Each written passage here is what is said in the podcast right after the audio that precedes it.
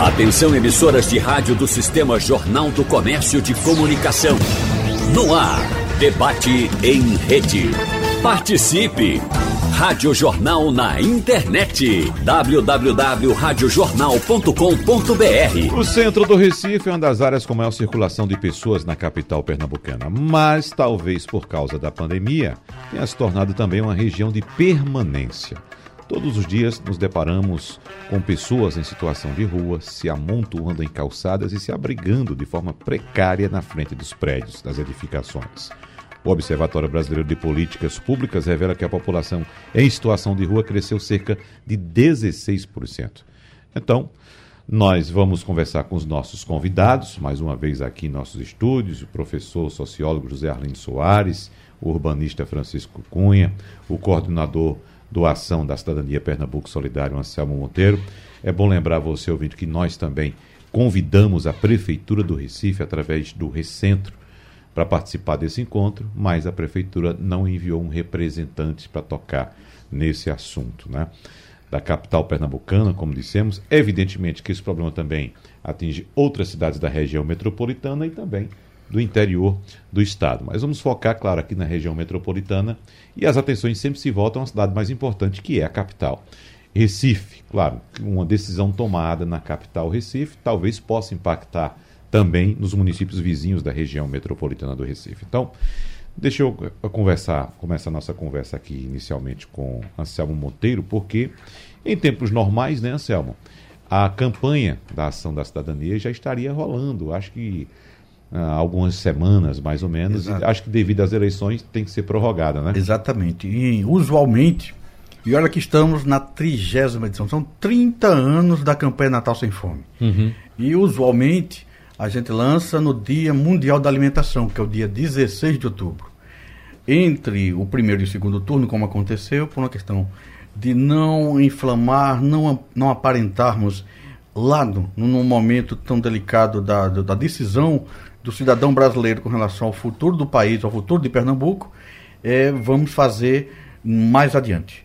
No dia 3 é uhum. é possível que isso a gente faça, porque é, seria o aniversário do Betinho, o sociólogo Roberto de Souza faria mais um aniversário. Mas ao longo, ao mesmo tempo, o Brasil inteiro está fazendo no seu ritmo. Afinal, estamos terminando uma fase de dois anos e meio de uma, de uma pandemia. Estamos assim atentos para uma bomba relógio que é a crise social que se aproxima diante de tudo aquilo, todos os investimentos feitos e, e dos riscos é, que a, a, o cenário mundial, a guerra, uhum. o aumento, a elevação do, do petróleo, das commodities alimentares, enfim, nós sabemos que temos que nos preparar muito fortemente, porque além dos problemas que já existem, certamente isso não é preciso ter bola de cristal, uhum. a questão da miséria, da fome, a questão social vai ser, eu diria, explosiva a partir do primeiro semestre do ano que vem e experimentados ao longo dessas últimas três décadas, sim, Uhum. O cidadão pernambucano, a ação da cidadania estará preparada para socorrer aqueles que mais precisam, junto com a população solidária que a de Pernambuco considero, sem dúvida nenhuma, é um exemplo para o Brasil. E prevenidos que será um momento dificílimo, uhum. mas que vamos superar, como aconteceu nas enchentes recentes e, e com muito muito esforço de parceria e agradeço aqui publicamente ao Sistema Jornal do Comércio pela belíssima iniciativa, pela honra da parceria com a Ação da Cidadania e o fato de a gente ter, de maneira capilar, ter chegado a tanta gente num momento tão sofrido como foi o final do, do primeiro semestre, o começo do, do, do, segundo semestre desse ano, maio e junho, em, em toda a região metropolitana, especialmente sim, no Recife. E vamos para frente. Os parceiros existem, o cenário está posto, ninguém, ninguém vai correr. É o beija-flor que de gota em gota vai sim lutar para apagar esse incêndio que se desenha no otimismo de que a sociedade é sempre mais forte, que o Brasil é, é, é grandioso e sim, que a união de esforços passando esse momento final de segundo turno que a gente está vivendo, união de esforços de todos, vamos vencer mais essa etapa e vamos sonhar uhum. e realizar uma sociedade é. melhor. Professor Zé Arlindo, e apesar de, evidentemente, ter razão Uh, pelo menos eu enxergo assim, a, a, a, coordenação da campanha decidir adiar o início da campanha para evitar essa inevitável associação política, né? Porque tudo hoje aqui, é, até a Copa do Mundo já entrou na política, porque tem jogador anunciando voto em, em candidato e já tem parte da torcida dizendo eu não vou torcer pelo Brasil porque o jogador fulano de tal anunciou voto com candidato. Então tudo é associado à política. E a política sempre pondera, né? O lado que é atacado diz, não, mas isso acontece em todo mundo. Interessante é que é, é, eu, eu é, vi uma reportagem, e essa reportagem nos motivou a convidá-los a participar desse debate, trazendo uma situação em Nova York, nos arredores de Nova York também, com pessoas montando suas barraquinhas, né, para morar na rua também. Aí se começa uma campanha dessa durante o período eleitoral, algum candidato vai dizer, mas até em Nova York tem, porque aqui em Recife não ia ter. Né? Porque não ia ter. Então, há sempre essa associação. Né? Eu, eu, eu uhum. vi isso no. Gente, barracas em Oxford, que é uma cidade pequena da Inglaterra, uhum. universitária, mas e que eles, os cientistas chamavam de órfãos da globalização. Uhum.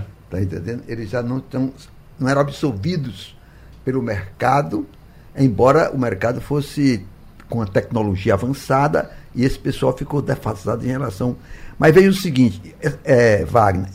Primeiro, é, na verdade, o Anselmo e o Chico são especialistas no tema. Eu não sou, sou mais de dados secundários e participei de três experiências aqui, é, que não dá tempo. É, a primeira foi na revitalização do bairro do Recife, quase como o observador era secretário de Ação Social e quem coordenava esse processo era a Amélia Reinaldo, de forma bastante competente, e o nosso bairro Sarinho, o saudoso uhum. bairro Sarinho foi a revitalização do bairro com foco na rua do Judeu, na rua do Bom Jesus. Rua do Bom Jesus. É.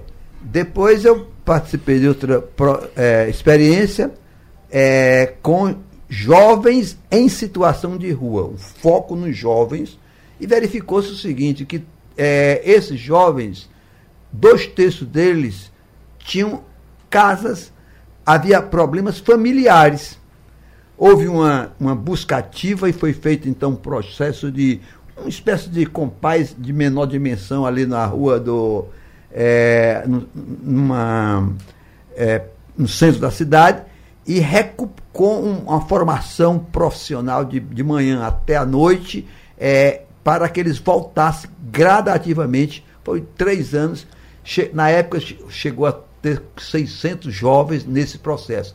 A grande maioria eram jovens que funcionais, que eles podiam rapidamente serem recuperados. Então, o que eu quero dizer é que é preciso, quando fazer o planejamento, fazer o planejamento é, levando em conta as diferenças setoriais. As diferenças setoriais. E uma terceira experiência, só citar, que eu fiz também convidado por Amélia Reinaldo, foi um projeto é, para revitalizar, para dar uma nova dimensão a Cracolândia. Na verdade, a Cracolândia não. A, a toda aquela região da luz.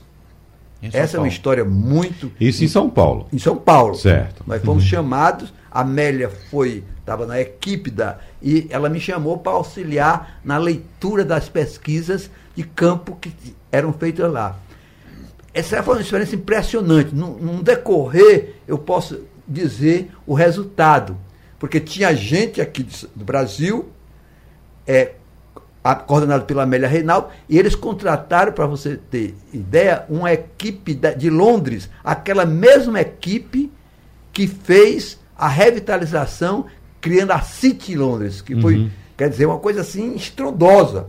Eles, é, a, a Londres, que estava desativado a parte central de Londres, eles re, revitalizaram com uma estrutura de grande é, capital financeiro, o que não deu certo aqui. Mas depois a gente fala nisso. Bom, então, professor Francisco Cunha, vamos pegar uh, um pouco do que foi dito já por Anselmo e pelo professor José Arlindo, inclusive nessa questão de megalópolis, né? por exemplo, São Paulo. São Paulo a gente sabe que o Brasil corre para São Aliás, a América do Sul hoje corre para São Paulo, né? que tem de peruano, boliviano, venezuelano em São Paulo e de outras partes do mundo também. É, aqui no Recife, nós somos a nossa megalópole local. Nós recebemos aqui no Recife tanto pessoas da região metropolitana quanto do interior do estado e de parte do Nordeste também. E, evidentemente, eu já ouvi algumas, algumas declarações no sentido de dizer, não tem jeito porque essas pessoas vêm para cá. Essas pessoas migram para cá para buscar sobrevivência. Então não tem como tirar essas pessoas da rua. O que é que o senhor diz? Eu, é, bom dia, em primeiro lugar, bom dia Wagner, bom dia Arlindo, bom dia Anselmo e bom dia ouvintes. É, esse tema é um tema, digamos assim, permanente ou recorrente da realidade brasileira. A miséria, a, uma parcela significativa da população abaixo da linha de pobreza.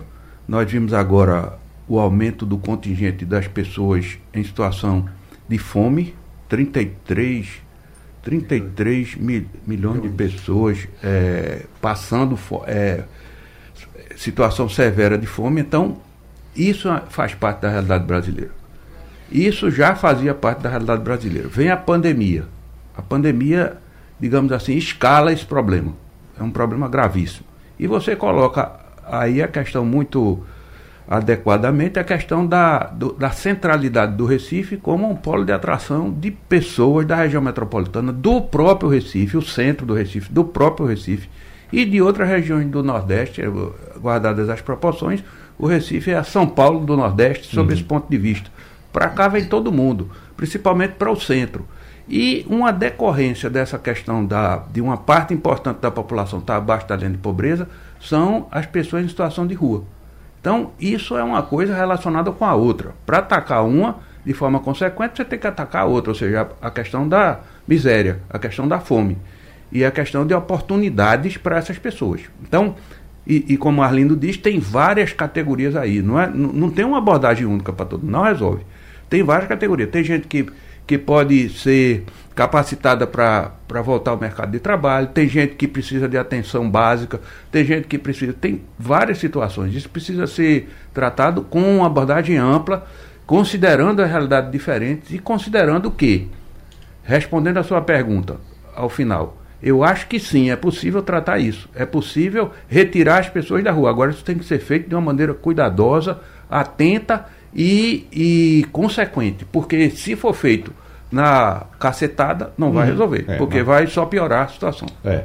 Então, Anselmo, a gente tem que tratar essa questão também avaliando, analisando o mapa da fome. Sim, porque essas certeza. pessoas vêm para cá, vêm porque estão com fome em suas regiões. Uhum. Né? É, é, como disse o professor Francisco Cunha, fazer a ação somente na base da cacetada não vai resolver. Ao contrário, não se só passa, vai piorar. Não se passa fome com cacetada. De jeito. Não é isso? Pois é, eu, eu, exatamente. Essa é a análise inicial. É, o que, que, é preciso, eu vou dizer isso aí, serve também para São Paulo e para o mundo inteiro. Uhum. É o foco que tem que mudar. Hoje em dia se pensa na beleza, estética, em muitos casos, se pensa na, na, na elite querendo aquele espaço para o seu usufruto e esquece do ser humano, e principalmente aquele ser humano que já existe naquele lugar, quase sempre não é escutado. Um problema como estamos vivendo em Pernambuco, existe também em Londres, existe na Europa inteira, principalmente depois dos mais de 5, 6, 7 milhões de ucranianos terem feito uma verdadeira diáspora ao longo de toda a Europa. Então o problema é planetário. E passa, sim, pela questão da fome, e aí o, re, precisamos ressaltar na base, lá onde estão essas pessoas saindo das áreas rurais, a importância da valorização da agricultura familiar, da cultura alimentar local, da valorização do agricultor, do, do daquele que vive no campo, daquele que no seu lugar eh, seja estimulado a ter alimentos com qualidade e de produção local. Isso é importantíssimo na ponta. É, é, importantíssimo a questão educacional ao longo do processo. É importantíssimo, ao chegar ao Recife e, e na região metropolitana e nas outras cidades, que haja uma ausculta. De onde você vem? Onde estão seus sonhos? O que lhe traz aqui? Uhum. E não ser uma pessoa para simplesmente ouvir, dar uma passagem e voltar para o seu lugar e, a, e, o problema é eliminado no aqui. dia seguinte está de novo. Segue para lá e volta. É. Né? Então é preciso auscultar ao escutar aquele que mais sofre, que aquele ali é sim, aquele é ser humano, aquele é móvel, aquele é que é tem o valor. Não é o, o traçado exclusivo de uma avenida, não é o projeto de um, de um prédio arranha-céus.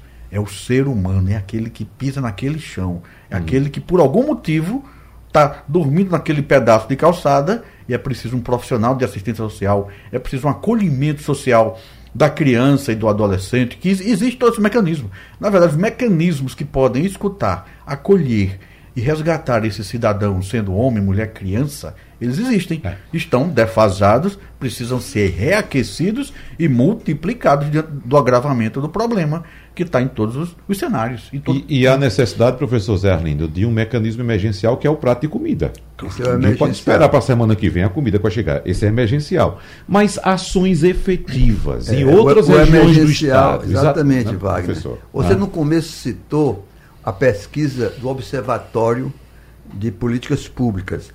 E aí o emergencial não pode atropelar o planejamento. Recife, a Pernambuco perdeu um pouco a capacidade de planejar há alguns anos. Os órgãos foram desestruturados. Por exemplo, o CONDERM, faz alguns anos que não funciona, que era o Conselho de Desenvolvimento Metropolitano, que podia ver essa questão metropolitana é, envolvendo a universidade, envolvendo as entidades empresariais, envolvendo a FIDEM. Perdeu, faz mais ou menos 10 anos que o CONDERM se reúne. Existe um plano de desenvolvimento urbano obrigatório para as metrópoles que foi elaborado, mas está na Assembleia desde 2019 sem ser aprovado. E o governo está pouco se lixando se vai ser aprovado ou não. Mas voltando aqui é para a questão do. Tem que se planejar, como o Chico disse, com segmentos. Por exemplo, é, pela essa pesquisa que você citou, 68% se declaram negros, uhum. 31 brancos, 1% indígenas, 87% do sexo masculino. Aí vem 87% do 18 e 59 anos.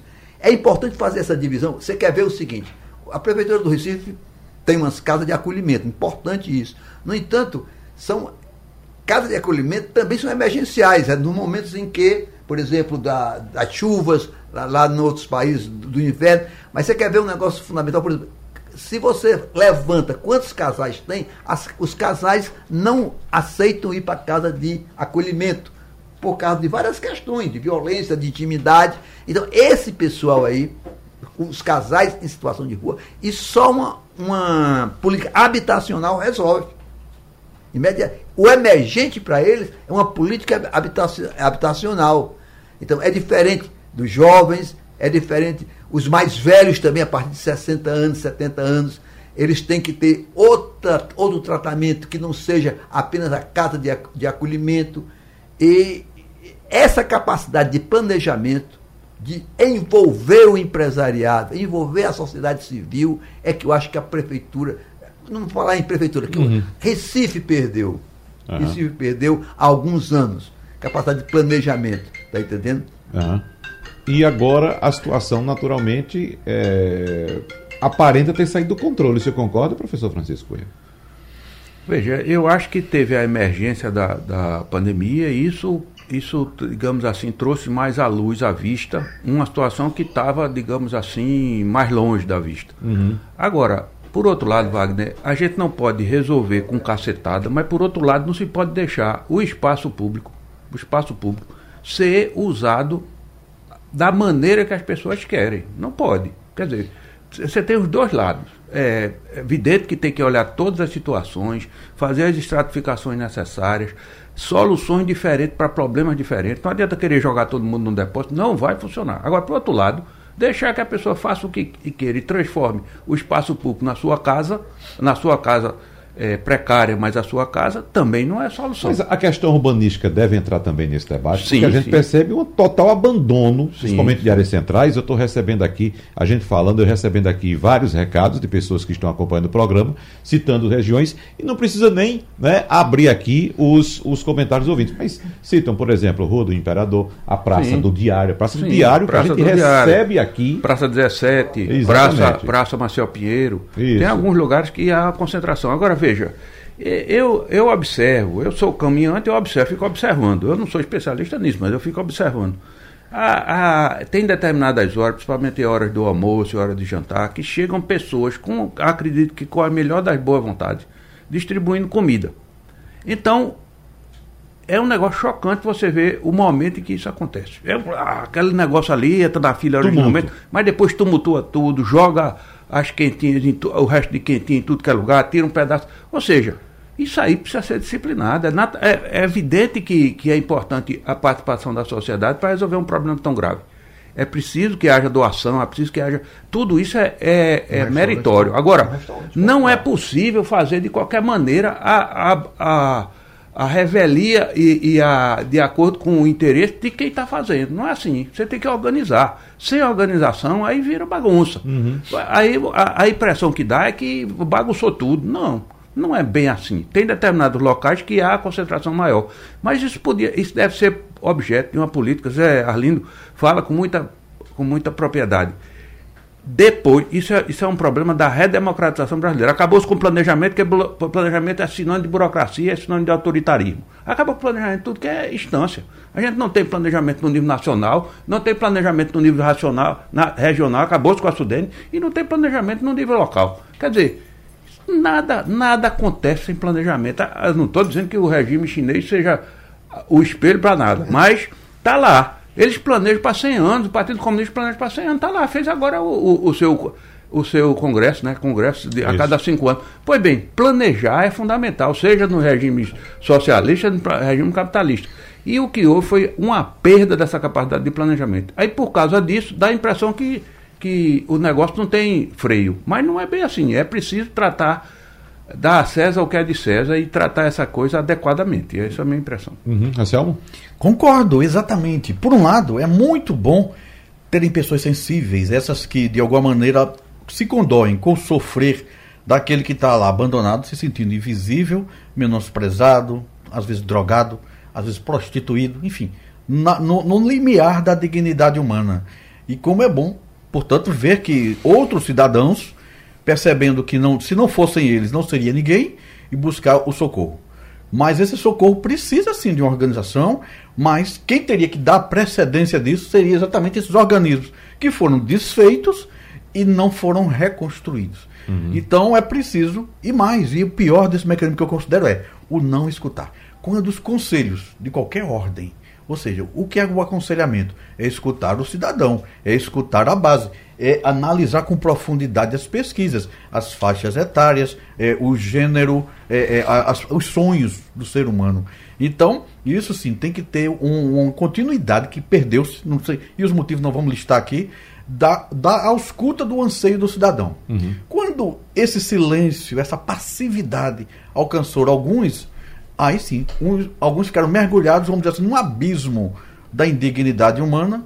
E graças a Deus que existem seres humanos de bom coração, de boa índole.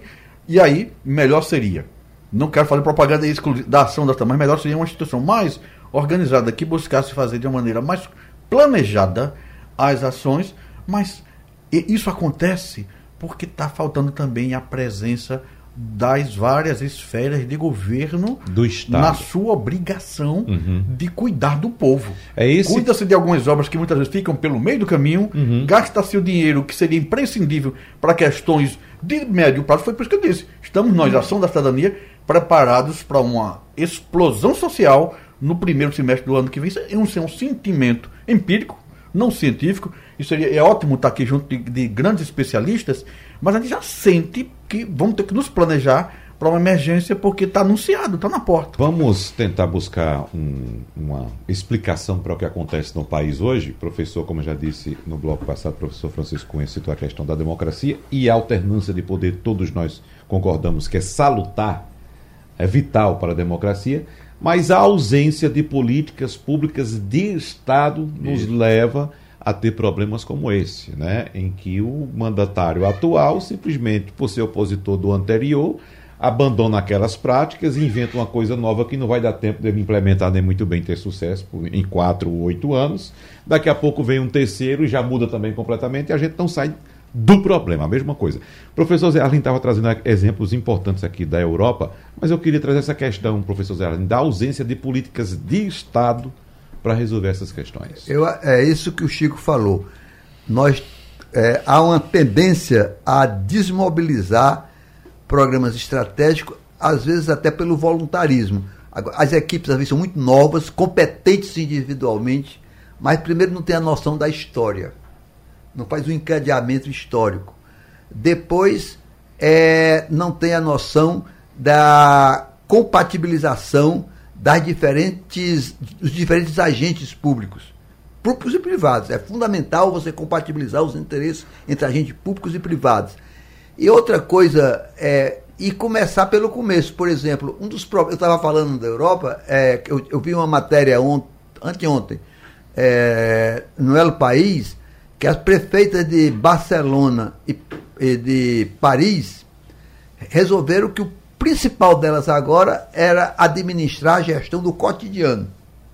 Da vida das pessoas. Da vida do cotidiano, das, do transporte, das pessoas andarem, tranquilizarem, que nos, os, nos bairros as pessoas possam ter uma convivência agradável, diminuir as tensões que já são muito grandes no cotidiano. E elas diziam mais ou menos assim: nós vamos nos preocupar fundamentalmente, não é de fazer mais obras, mas é fazer com que as coisas funcionem adequadamente. Nós temos um grande problema aqui. A, nossa gestão do cotidiano é muito ruim. Eu, por exemplo, se fosse aconselhar qualquer governante que é, iniciasse a gestão, digo, pare, não pense de fazer nenhuma grande obra antes de você organizar a vida das pessoas no cotidiano, naquilo que já está pago. Uhum. Já é pago, já tem orçamento para isso. Limpeza urbana, saneamento, digo saneamento, pelo menos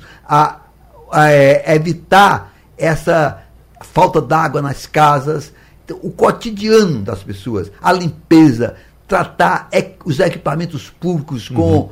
com é, segurança, com, com dignidade. Essa é o, no, no, Brasil, no meu entender, das, o Chico que anda por aí todo dia, nos fins de semana, deve saber que o, o tratamento das calçadas é um horror. Das praças, professor. É. Das praças. Está entendendo? Não é? Veja a então, das praças. se você não tratar. O cotidiano vai. Por exemplo, a questão de abastecimento d'água e de estouro de cano. É tão simples, até os intelectuais não gostam muito de falar nisso, porque é uma coisa meio vulgar.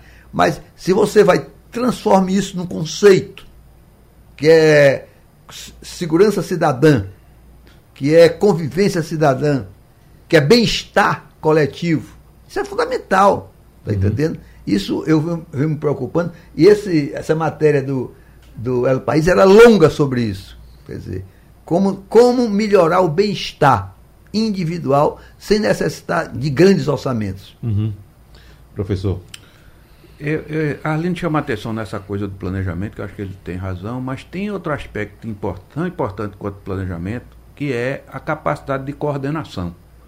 Porque, às vezes, a gente vê várias instâncias, e dentro da, da mesma instância, várias áreas. E é, na calçada, eu fui contar outro dia quantos intervenientes tem na calçada para resolver o problema na calçada. Eu contei 45. 45, entre a é. administração municipal, as, as concessionárias, todo mundo mexe, inclusive o próprio proprietário do lote, que acha que minha calçada tem que ser assim. Uhum. Bom, de, de certa maneira, acontece algo guardadas as proporções, com as pessoas em situação de rua também. Tem muita gente cuidando e uma capacidade de coordenação insuficiente. Eu preciso ter planejamento, saber onde eu quero ir e capacidade de organizar os recursos que eu tenho para poder chegar lá. Essas duas coisas estão faltando. As pessoas, e se você for ver eu, do pouco que eu conheço do assunto, se você for perguntar às pessoas que tratam em cada área dessa, faz o melhor possível. São pessoas abnegadas, são pessoas que de fato têm a, a capacidade, a competência, o, o olhar diferenciado para aquela pessoa que está em situação tremenda, uma situação é, de, de dignidade humana básica, e, e, faz, e faz isso com o melhor das suas intenções. Todavia, a questão é, o Frankenstein, Frankenstein, o monstro, foi feito assim, um pedaço melhor de um, um pedaço melhor de outro, para ele sair aquele monstro. Então, a questão é como é que eu articulo isso de modo a ter um resultado final adequado. Ou seja, as pessoas que estão na rua não devem ficar. Ninguém gostaria de. Veja, mesmo quando se diz que uma pessoa vai entrevistar a pessoa e chega para ela e diz: Eu não quero sair da rua, eu quero ficar aqui. Há alguma coisa que se oferecer a ela, ela vai. Ninguém quer morar na rua. Não é possível. Não me diga isso, que a pessoa gosta mesmo é de morar na rua. Não existe isso. Ela está ali por alguma razão superior à capacidade dela até de perceber. Porque, olha, você é melhor na, na, sua cama, não é melhor na sua cama, não é melhor ter uma casa, não é melhor. Claro. Então, eu acho que a gente deveria dar atenção a essa coisa da capacidade de planejar, capacidade de coordenar as ações para conseguir o que foi planejado. Essa questão, viu, Anselmo, é, que foi levantada pelo professor Arlindo, de cuidar do dia a dia das pessoas, e levando em consideração, foi colocado também pelo professor Francisco Cunha, que inclusive é um incentivador da caminhada pela cidade, né? Não tem nada mais agradável, pelo menos no meu entendimento, professor, do que caminhar pela cidade. Você caminha, você conhece as coisas, você vê, você se depara com a história, se depara com as pessoas. Mas toda vez que eu falo isso, eu lembro daquela imagem de um cidadão na beira-rio que estava caminhando pela calçada e afundou na calçada aqui, na Madalena, na beira-rio. Você viu essa, essa imagem? Né? Eu vi, né? Eu vi. Caminhando pela calçada. Como é que eu vou sair para caminhar? Se eu vou caminhar, eu posso cair num buraco. E nesse caso ele nem caiu no buraco. O buraco o se formou quando foi, ele passou. Foi, é então veja a situação né, de abandono que nós estamos. Abandono, acho que a palavra Exatamente. é essa mesmo, né? né? Eu diria que é um abandono mútuo, é um abandono da coisa social, e aí os gestores sim acordem, pelo amor de Deus, e o autoabandono. O cidadão está cada vez mais passivo. E a ação da TAN é exatamente a ação. Nós, a ação da TAN, estamos observando com muita preocupação a passividade, a, a indolência social cada vez mais grave, acho que também fruto da pandemia, fruto do, no, do pequeno exercício do debate dialético, do estudo histórico. Né? Então as pessoas se mediocrizaram ao longo da pandemia, distanciaram-se uns dos outros, focaram na sua telinha e apostaram no seu guru. E aí esqueceram de olhar a diversidade da beleza das praças, de contar a história a partir. Por que, que tem lá?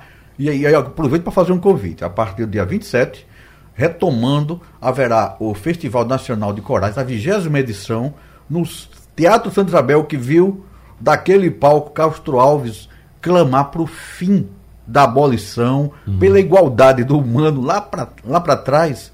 E vamos cantar os corais e vamos convidar para as pessoas a arrecadar alimentos. Será o primeiro ato público pós-pandemia que a ação da cidadania vai integrar já nesse momento de segurança de saúde e de, e de provocação e esperança de saúde social. Uhum. Então o cidadão tem que sair do seu, da, do seu casinhola.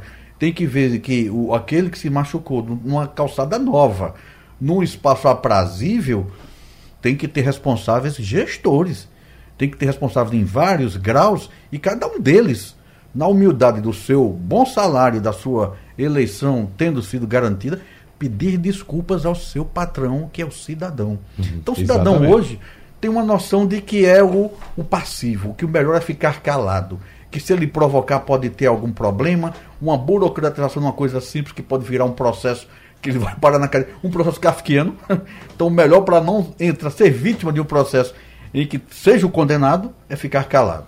Então, isso no trânsito, no andar, a pessoa evita qualquer tipo de confusão. No, no, no, no estádio de futebol, que seria teoricamente um lazer, mas é um espaço que às vezes a gente vê lamentável insegurança e violência. E essa a passivação do pensar. As pessoas precisam. O porquê? Por quê? Né? Aos 5, 6 anos a criança começa a perguntar o porquê e já está sendo tolhida, e isso é uhum. grave. Não é uma, apenas um fenômeno recifense, é planetário. E as pessoas conscientes que estão vendo que desse jeito vai para o abismo, tem que dar o alerta, tem que dar o sinal que tem que planejar, tem que ouvir, tem que valorizar culturalmente, porque quando a gente defende, olha, é melhor que aquela pessoa sofrida, sob miséria, que está sendo precariamente socorrida por alguém, tem que lembrar que aquilo ali que ele está dormindo é um monumento que conta a história das gerações, da cultura, tem um valor que ele deveria se somar e não empanar, e não encobrir e esquecer. Porque se ele não se valoriza, vamos cuidar que ele se valorize valorizando a sociedade como um todo, a história do nosso povo, é, é, sentir o brio de sermos brasileiros, uhum. de sermos recifenses, e o povo começa a perder isso se não começar a provocar os porquês. E esses porquês, eu repito, de vez em quando eu tenho falado, lembrar que o cidadão é o patrão do nosso querido prefeito, seremos os patrões da nossa futura governadora, qualquer que seja o partido, e é uma honra ter uma mulher a governar o, o Leão do Norte. Estou muito feliz com isso e defendo que seja de grande competência e sabendo que a gente silenciou nesse momento de debate, mas estamos nos preparando quanto à ação da cidadania, a provocar diuturnamente políticas sociais para quem quer que seja eleita governadora e para o futuro presidente ou enfim, uhum. presidente da República, governo, o cidadão tem que estar tá gritando, clamando e ser respeitado no, no, no sua fala, porque ele é o gerador, é a geratriz de toda a sociedade, é quem paga os impostos e está sendo humilhado, massacrado e muitos, infelizmente, não resistindo a esse atropelamento, terminam na rua de maneira indigna, o que é terrível, uhum. porque nenhum cidadão pode ser feliz vendo alguém dormir na sarjeta, se alimentar de restos e, e consumir a vida na base da droga, do crack. Isso é terrível e de todas as instâncias, em toda, holisticamente, todos os governantes têm que olhar para isso. Isso é indigno para toda a sociedade planetária. Um hábito que nós temos, né, professor Zé Arlindo, de apontar o dedo sempre para o governante, sem levar em consideração que o governante está lá porque nós o elegemos. Né? A ausência de nossa consciência coletiva, de uma sociedade enquanto consciência coletiva. Né? Exato. A gente precisa, voltando à questão do, de planejar por segmento. Por exemplo, nós temos que 84% recebe Auxílio Brasil, ou a Bolsa Família, 84% dos moradores de rua. 84% já recebe. recebem o auxílio. É, em tese, então você vê, a, se a pessoa recebe o auxílio, o antigo Bolsa Família, se ele, ele está dentro da casa dele, ele está vinculado, por exemplo, a uma pequena agricultura, a um pequeno comércio, ele tem uma estrutura que melhora a relação dele com a integração na sociedade. Agora, se ele está na rua, tem alguns vínculos que estão faltando. E aí é que a ação articulada, é, a definição de metas, digo, se você 84% recebe, então não está dando para ele seguir, ele está na rua. Então, o que é que está faltando? Habitação, tem alguma desestruturação na família, uhum. que os psicólogos podem intervir, tem alguma coisa porque, em tese, a, a transferência de renda, que é uma. Desde os anos 70 que o Banco Mundial vem pregando isso, que é você é, complementa uma renda, já que o mercado não. É, você não consegue adquirir essa renda do mercado. O Estado complementa a renda. Mas você complementa a renda para a pessoa morar na rua? Não. Tem que haver, é, saber por que, que isso acontece. Está entendendo? Por que, que isso acontece? Por que, que essas pessoas. Porque no, aí 93% em condições de pobreza absoluta. Então, a, a pobreza absoluta que você tem e a transferência de renda, elas não está sendo possível resolver a pobreza absoluta com a transferência de renda. Uhum. Por isso que a pessoa continua. Essas questões precisam de outros ingredientes. É como eu falei da, da anteriormente, o Chico deve saber, e o Anselmo, da questão de casais, casais que moram em, na rua. A opção, pelo que eu conheço, pode ser que tenha mudado concepção, mas pelo que eu conheço, por exemplo, é, esses casais, eles não aceitam participarem daquelas é, estrutura de acolhimento coletivo. Eles acham que aquilo ali corta a intimidade do casal, tá entendendo? Então, esse aí é uma solução e, é, olha, e a coisa não é tão dramática. Você vê assim, Recife, a, a pesquisa não chegou a Recife. Eu não sei se o pessoal que está aí nesse programa do centro tem uma pesquisa nova. Fortaleza tem 4.896 em 2021 moradores de rua. Fortaleza é maior do que Recife. Então Recife deve estar aí com 3.000, 3.500 pessoas é. É, é, em situação de rua. São Paulo 42 então, mil. São Paulo é. São Paulo são 42.200, ou, ou um aumento, isso que você citou inicialmente, 16% na pandemia. Isso. Um aumento até que aparentemente 16% não foi dramático, né? É Porto, Alegre, é, Porto Alegre é uma cidade muito tamanho do Recife. Só que tem, é mais rica do que o Recife. Tem 2 mil 363 é. moradores de rua. Rica e fria, né? Porque com certeza as pessoas não suportam no rica frio. E frio tá rica e quente. É. É. é porque é. agora mesmo nesse período é um calor infernal. A, a 45 graus brincando. A turma chama de forno alegre. Tem que ter abrigo. Eu, eu, eu pre, preciso ter um melhor, eu acho que a prefeitura tem isso melhor, muito melhor, Mas no meu entender, Recife está nessa faixa aí de 3.500 a 4.000. Mesmo com esse aumento que houve na pandemia. Vamos dizer que seja 3.500, né? não, é, não é nada do outro mundo. Uma coisa é você resolver o problema de São Paulo, que a droga já lá transformou comunidades drogadas, né? Exato. Comunidade drogada. É, Infelizmente, é diferente, é outra é, é bronca de outro tamanho. Agora, 3.500 pessoas, é claro que exige atenção coordenada, planejamento, mas é possível resolver. É possível resolver. É possível, mas tem que ter estudo para resolver. Estudo. E dar atenção a esses levantamentos, porque a, a, a, a resolução pontual não resolve. Não, Não, é? Você chegar com alguma. so- Aliás, a solução pontual não resolve. Porque as pessoas vão voltar para a rua. Se não for entendido aquilo que o professor Arlindo citou agora há pouco, a condição social da pessoa, de família e outros aspectos, e esses pontos não forem abordados, não vai se resolver. Eu acho que essa força, a, a prefeitura criou, parece agora uma força-tarefa, né? Que chama-se, como é o nome, tem um nome específico, Recentro, uma coisa assim. Eu acho que é um começo. É uma boa coisa. Agora é preciso englobar outros instrumentos de planejamento. Conselho de Desenvolvimento Urbano, outros instrumentos que sejam mais abrangentes, É. que tenham força coercitiva e capacidade de definir prioridades, chegar onde se quer. O senhor Isso. quer citar aqui o nome do programa, professor? Infelizmente, nós não sabemos porque a prefeitura não está presente. E deveria ser uma obrigação da prefeitura estar aqui para informar a população o que está sendo feito, né? E discutir com os senhores que têm conhecimento do problema também. Ou trazer outras soluções que estejam sendo até pensadas pela prefeitura, mas a gente não fica sabendo. Nós, enquanto a, veículo de comunicação, demos essa oportunidade. Infelizmente, a prefeitura não deu essa atenção. Para a gente encerrar, temos aí seis minutos e alguma coisa, então, só para a gente fechar, professor Francisco Cunha, o que é que a gente precisa abordar ainda que não foi abordado, mesmo que seja agora nesse finalzinho, com pouco tempo, o que é que a gente precisa ainda tratar, talvez em outro encontro, numa próxima oportunidade. Eu penso, Wagner, que é preciso criar uma cidade só. O que é que eu digo, o que é que eu digo com isso? O Recife, por exemplo, tem metade da sua, da sua, do- dos seus, das suas residências, das suas casas de moradia, metade em situação precária. Metade é metade, digamos assim, metade da cidade é formal, metade da cidade é informal. Só aí você vê o tamanho da confusão. E existe um muro invisível separando as duas. A gente não pode ter isso. A gente tem que integrar, fazer uma cidade só. Para fazer uma cidade só, essas duas cidades elas precisam se, se co- conviverem, elas precisam Se encontrarem. e se encontrarem, elas precisam passar uma por dentro da outra sem problemas. Não pode fechar a cidade para ninguém.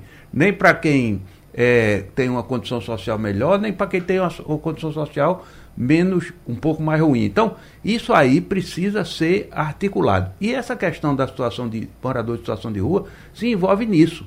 A gente tem que procurar a dignidade de todos. Você tem que ter moradia. Claro, você não vai conseguir isso, porque isso é política de Estado, como você falou, de muitos anos. Então nós precisamos nos guiar por isso. Precisamos ter uma cidade só, uma cidade boa para todos, inclusive para essa população que hoje está na rua, que não deveria estar. É isso que a gente precisa pensar. A gente vai levar 5, 10, 20 anos? Não interessa. A gente tem que fazer planejamento para o tempo necessário de resolver os problemas e não para o horizonte de um governo. Infelizmente. Agora, professor Zé Arlindo, essa questão ela deve ser enfrentada ah, a partir do município ou pela complexidade da nossa região deve ser um trabalho metropolitano, ou seja, aí teria que haver a intervenção do governo do estado. Eu acho que, dadas as condições geográficas do Recife e sociais, ela é fundamentalmente metropolitana, Aham. com o município sendo um, um, um polo avançado na resolução. Mas as- Recife, historicamente, tem esse caráter metropolitano. Não só Recife, várias regiões do Brasil. Então você já tem organismos metropolitanos que, por exemplo, a questão dos morros do Recife, da insegurança, tem que, ser, é, tem que ter um programa único da metrópole, coordenada pela FIDEM, com envolvimento de todos os prefeitos da região metropolitana, com a bancada federal possibilitando um orçamento anual, uma emenda coletiva para os morros, e isso distribuindo com os pontos de risco de acordo com as competências técnicas e as necessidades técnicas. É um exemplo clássico, questão dos morros. Quer dizer, é metropolitano.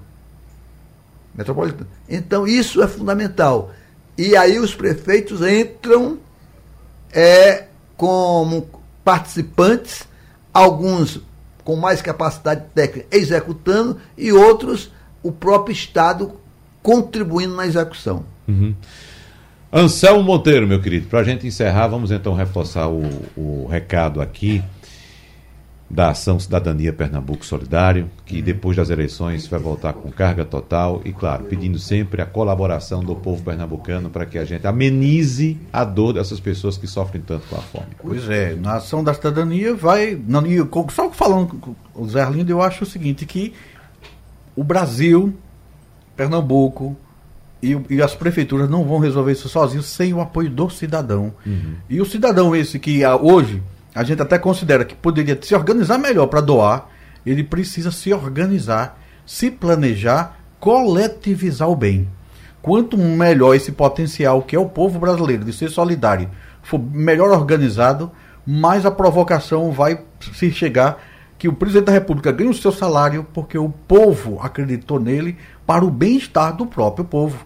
Então, o pensar da sociedade tem que ser absoluta prioridade e passadas as eleições tem que sair do palanque, não pode pregar ódio, não pode quebrar as obras anteriores boas, tem que valorizar sim a sua história e as raízes para que o futuro seja melhor. Uhum. E essa é uma opção. Estamos aí, reforço o convite. O encontro de coragem no Teatro Santa Isabel começa no dia 27, vai até o sábado, até a véspera das eleições.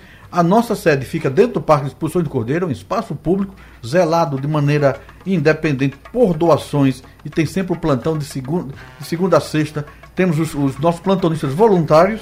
E quem quiser fazer alguma doação via Pix, eu, posso. Pode, pode né? sim. É o 04 095 409 mil ao contrário 90. Isso. É o Pix da Ação da Cidadania para doações estamos abertos, porque cada doação que chegue, e eu acho que deveria ser o sentimento de todos os governantes, sabemos que ali está a esperança de um futuro melhor, uhum. e cada centavo que chega nessa conta por, por doação é zelado como sagrado, como deveria se pensar também todos aqueles que ganham recursos públicos para atuar e não o fazem eficientemente para que os problemas tão graves se ampliem como estamos debatendo lembrando, hoje. Lembrando que esse é o CNPJ do movimento. CNPJ né? do Vamos movimento repetir. é o nosso 04 04095 095 409 409 mil ao contrário. Mil contra. 90 90 então 04095 409 mil contra 90 isso. As Muito doações bem. continuarão. Natal sem fome está na rua e esperança para o povo brasileiro. Anselmo Monteiro é coordenador do Ação Cidadania Pernambuco Solidário. Agradecemos também a presença do professor Francisco Cunha, que é urbanista, e do professor José Arlindo Soares, que é sociólogo. E até o próximo encontro. Tchau, tchau e até a próxima. Sugestão ou comentário sobre o programa que você acaba de ouvir, envie para o nosso WhatsApp 99147 8520.